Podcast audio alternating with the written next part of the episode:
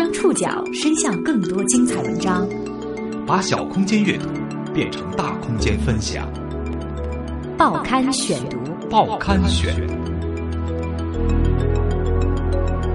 把小空间阅读变成大空间分享。欢迎各位收听今天的报刊选读，我是宋宇。今天为大家选读的文章综合了《南方周末》、参考消息和人民网的内容，和大家一起来听一听两岸可以说的秘密。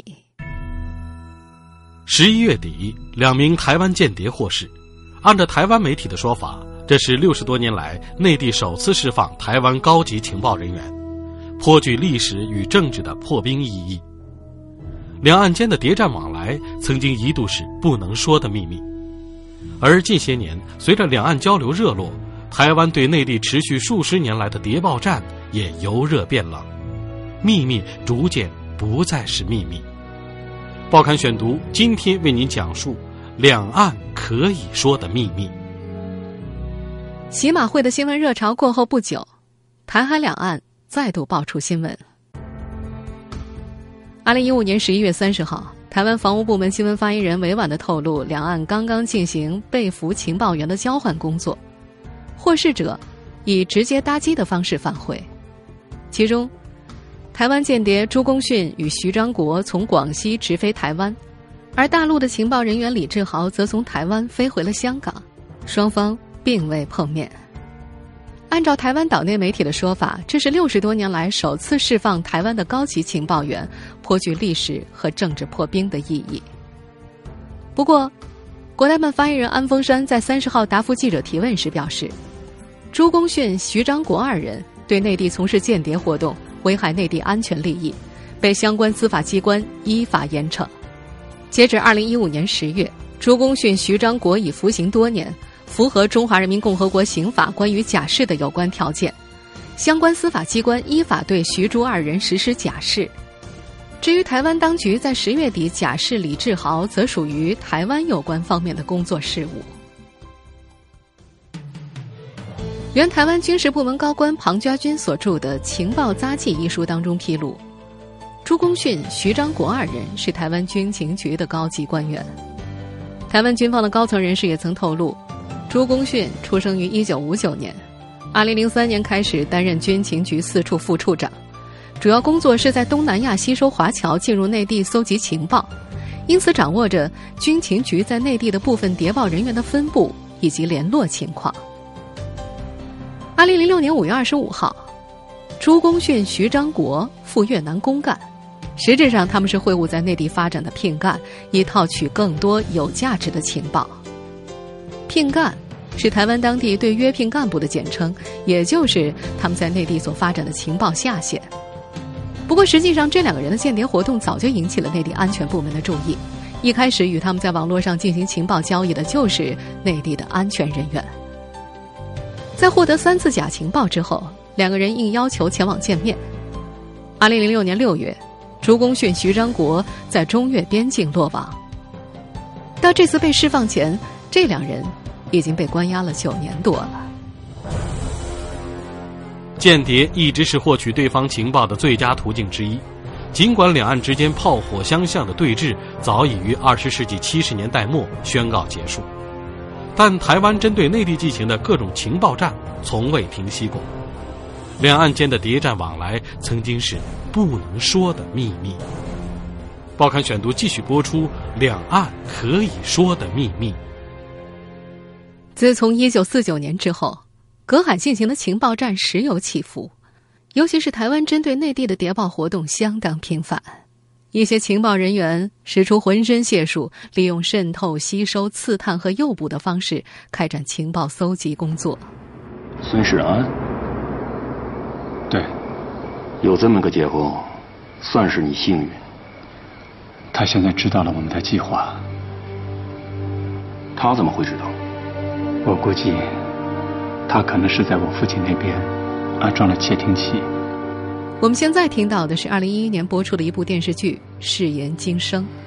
这部由郭晓东、姜武、李雪健等实力派演员主演的电视剧，讲述了从一九四八年到一九七七年长达五十年的两岸谍战攻防往事。一轩，你那个搂草打兔子，连人带黄金一起弄到解放区的计划，必须放弃了。你现在和刘英一起准备，直接护送方先生到解放区，然后一起前往北平。在一九七九年中美关系正常化之前，台湾每年都向内地输送数百名间谍。台湾的老牌间谍头子叶祥之曾经说过：“二十世纪五十到六十年代，内地情报防控严密。”台湾通过诸如派遣所谓的敌后工作人员和吸收香港、澳门县民等方式开展情报活动。当时，台湾对内地的谍报战是以反攻大陆、搞军事破坏为主。一九四九年，国民党退守台湾，于是反攻大陆成了蒋介石的毕生梦想。一九六一年，他在台北设置了国光作业室。拟定三军联合反攻大陆的作战计划。十年间，国光计划作业室提出了五类二十六项作战计划、两百一十四个参谋研究案，并且先后向蒋介石提报九十七次。一九六五年，蒋介石在陆军学校召集军队干部，以官校历史检讨会的名义发布讲话，提出准备反攻。当时，所有的干部都写下遗嘱，准备在合适的日子抢滩登陆。在这样的背景之下，台湾的间谍活动极为频繁，而且那时的间谍活动都采取了刺杀、爆破、抢滩等一些极端的形式。不过，这个国光计划所进行的几次模拟战都是以台军失败告终，蒋介石的反攻梦想也就逐渐破灭了。一九七二年。中美关系逐渐破冰，台湾的国光计划作业室也并入了防务部门的作战次长室，国光计划终结了。到了这个时候，台湾的间谍活动也放弃了极端的形式，而采取心理战和宣传战的形式。不过，二十世纪七十年代正值内地的文革，对外来人口审查非常严格，所以那时台湾间谍想要渗透进来并不容易。到了上世纪八十年代，改革开放，台湾人进入内地逐渐变得容易，于是间谍活动也渐渐增多了。当时台湾方面已经意识到不可能在军事上反攻大陆，因此采取更多的是散发传单、发放宣传气球等形式。最典型的案例就是一九八三年三月出现在广东的标语风波。当时。在广州宾馆七楼南面的窗口，忽然挂出了一条长约三米的关于三民主义的标语。根据广州宾馆的服务员反映，发案前曾经发现两名港澳同胞打扮的人士在七八楼活动，形迹相当可疑，而且还有群众发现这两名港澳同胞装束的人在这条标语前进行拍照。到了上世纪八十年代，随着两岸形势和国际环境的变化。台湾的间谍活动逐渐转向了搜集内地的各类重要情报。当时，潜入内地的台湾间谍一般是由台湾军情局负责派遣。这个部门的前身是国民党军统局，总部位于台北阳明山下的芝山，那里设有专门的间谍学校，台湾军方称之为“山竹营区”。根据不完全统计。从一九四九年算起，迄今已经有数千名台湾间谍在内地或送命，或把牢底坐穿。其中，一九四九年到一九八八年是台湾间谍活动最为频繁的时期，共有近千名台湾间谍毙命。而这些情报人员绝大多数是二十到四十岁的年轻人，许多人甚至连名字也没有留下。真正引起世人关注的台湾间谍案件，大多发生在一九九二年。国内加快改革开放之后，在此期间，负责收集内地情报的台湾军情局等机构持续派遣间谍或收买赴内地经商的岛内人员，并千方百计渗透策反意志不坚定的内地人士。报刊选读继续播出《两岸可以说的秘密》。改革开放以后，台湾间谍进入内地的主要方式有三种。一是在短期探亲的人群当中发展间谍，由于能够提供可观的收入，不少人加入这一队伍；二是通过在内地做生意的台商来获取情报，由于不少小企业主的经营压力大，所以也容易被拉拢；第三就是在内地发展情报人员，从各个行业当中物色间谍，从而提供更加核心的情报。当时，台湾间谍到内地活动呈现出明显的两半两清的特点。什么叫两半呢？就是指台湾间谍往往通过办台商、办娱乐业的老板渗透到内地，因为在那个时候台商投资的现象极为普遍，以台商的身份在内地活动，包括和内地的官员接触，都是比较自然的，便于其窃密。两亲是指亲近特定对象的妻女和亲近特定对象美女，其中。亲特定对象妻女，就是指接近可以获得情报的特定对象的妻子或者女儿，而这项工作一般会由男性间谍负责完成。亲特定对象美女，就是让女性间谍在内地招募更多的美女进行情报搜集工作。社科院台湾问题研究专家王建民：大陆开放、改革开放以后，台湾通过多大陆投资、经商发展活动，那这个时候开始。他的大陆情报工作当然也发生很大历史变化，那么更多的是关注大陆的对台政策的变化、调整，关注大陆经济政策，啊那包括部位大陆军事发展状况、大陆对台军事部署等等这方面的情报是为主。那么形势呢也发生了变化，因为海峡两岸民众往来交往增多了，所以他们是以商人的形式，以大陆呃探亲访友的形式来到大陆获情报、探情报。当时台湾最重视的是内地的军事情报，特别是涉及可能针对台湾岛的军事部署。从一九九二年开始，台北就指示派遣的间谍重点刺探解放军的导弹数目、部署位置和军事演习动态，要求弄清楚哪些飞机是挂哪些飞弹的。为了搞到这些机密情报，台湾不惜血本。一位自称熟悉内情的台商在接受台湾一家电视台采访的时候说。当时台商为李登辉、陈水扁当局收集情报的价码，一般是从五万块新台币起跳的，最高甚至可以拿到数千万新台币之多。五万新台币，是利用一般台商的身份和当地人脉做一些基本情报的收集整理。有一些台商因为在内地的生意不顺，就拿点小钱打听一些七拼八凑的情报，算是交差；而一些比较深入、有价值的情报，价格就要高出数百倍。二零零三年十一月三十号，时任台湾当局领导人陈水扁在高雄搞竞选造势的时候，突然渲染内地在东南沿海部署的近程导弹数量，数字甚至精确到了个位数。此言一出，岛内舆论哗然，因为像这样具体透露台湾所掌握的内地导弹数字还是第一次。当时的岛内媒体普遍认为。陈水扁是试图通过释放此类信息激起民粹，争取选票。但是陈水扁没有想到，他的这番话几乎一夜之间葬送了台湾在内地布设多年的间谍网。二零零三年十二月二十二号，也就是陈水扁发表讲话之后的第三周，《香港明报》在头版以醒目标题报道称。内地安全部门根据陈水扁讲话所提供的线索，在福建、山东、广东、浙江等省采取大收网行动，迅速逮捕了三十六名涉案的间谍，其中台湾间谍二十一名，其中一名是女性，不少人都是以台商的身份在内地活动的。那是近年来破获的最大一宗台湾间谍案，涉案人员多年以来都是重点窃取内地导弹部署的情况。这条报道一出，台湾岛内掀起巨大波澜。有台湾媒体后来将这一事件简称为“陈水扁大嘴害谍”。也是从这一事件之后，内地破获台湾谍报网的效率和成果进一步提高。后来，台湾的防务部门也不得不坦诚，内地逮捕下线人员动作之快，令其按照传统单点垂直方法布设的间谍网存活期往往不到一年，未来的情报布线工作只会更加困难。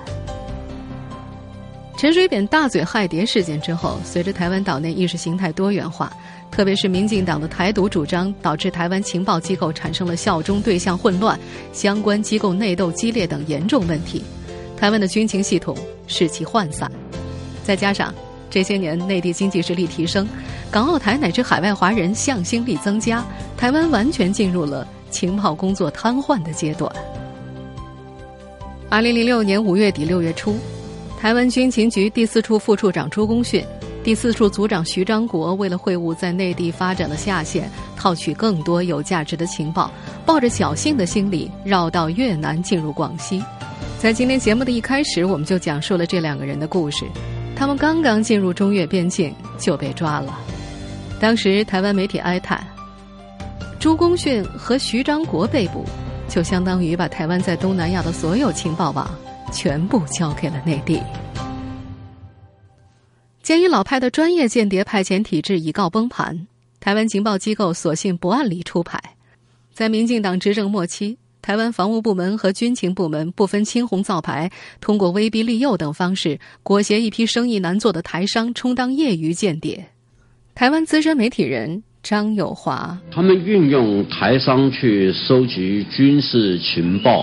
他们基本上是没有接受过情报专业的训练。所以，往往这种人失事率都很高。他的失事率高到就是说令人无法想象。就是说，他可以为了拍了一张照片，他潜入到所谓的军事营区里面，然后他那个当场被那个大陆抓到。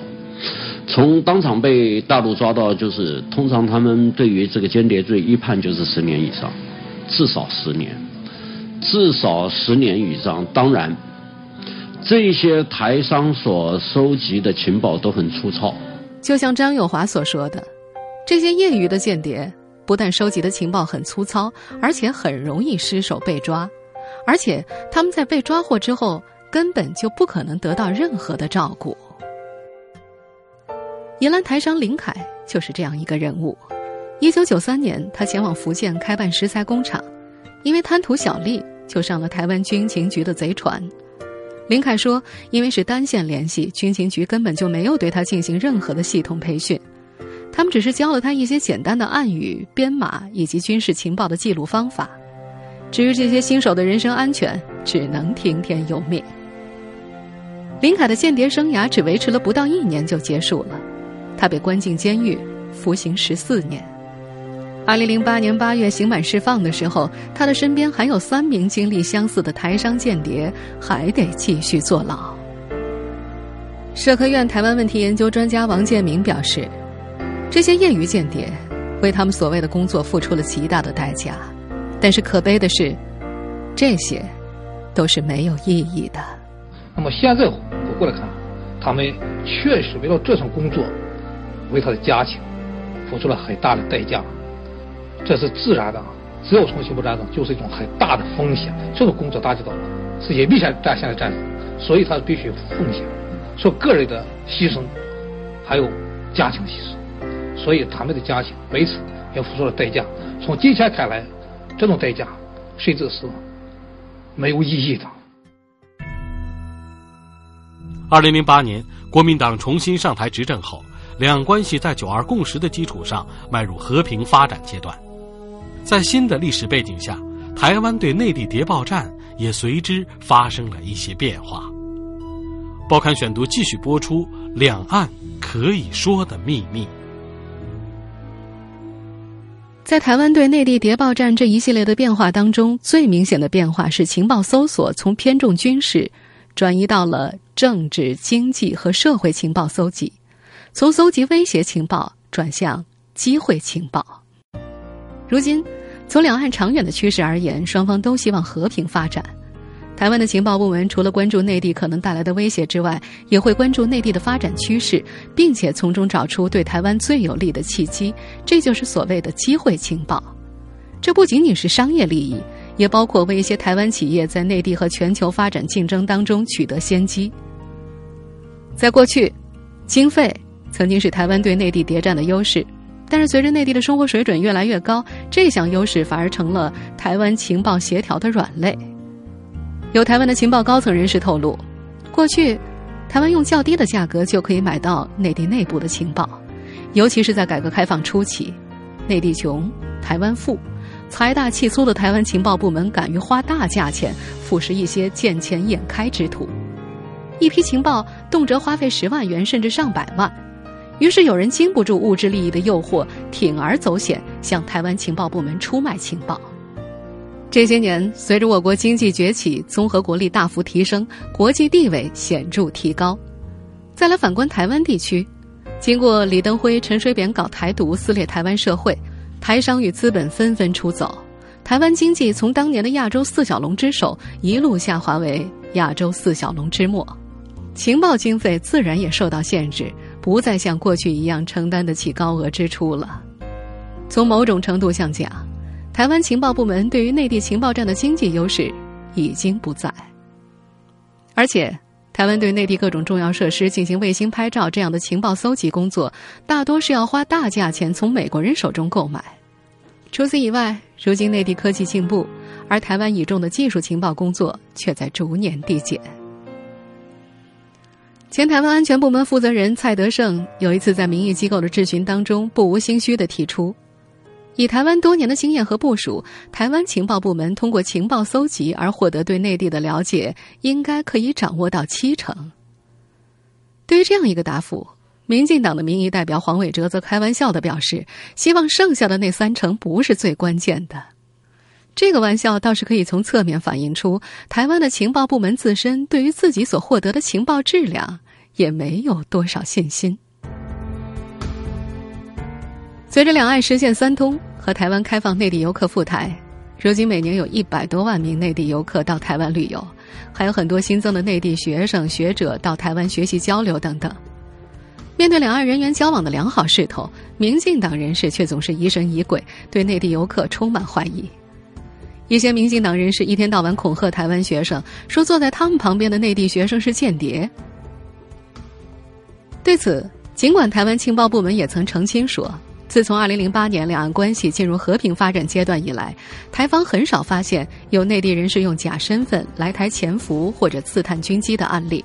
主要是因为双方高层已经有多项管道沟通，内地根本就不需要那样的小动作。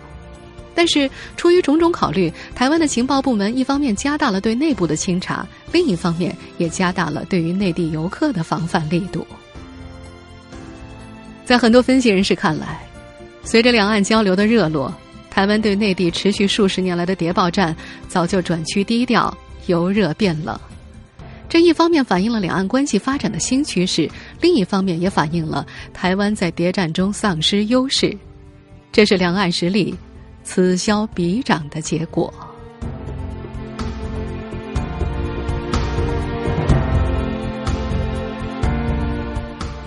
听众朋友，以上您收听的是《报刊选读》。两岸可以说的秘密。我是宋宇，感谢各位的收听。今天节目内容综合了《南方周末》参考消息和人民网的内容。收听节目复播，您可以关注《报刊选读》的公众微信号，我们的微信号码是“报刊选读”拼音全拼。参与《报刊选读》微信互动，依然有机会获得由康贝佳口腔医院所提供的免费解压券。您还可以通过在南京 APP 或者喜马拉雅 FM 关注我们的节目。下次节目时间再见。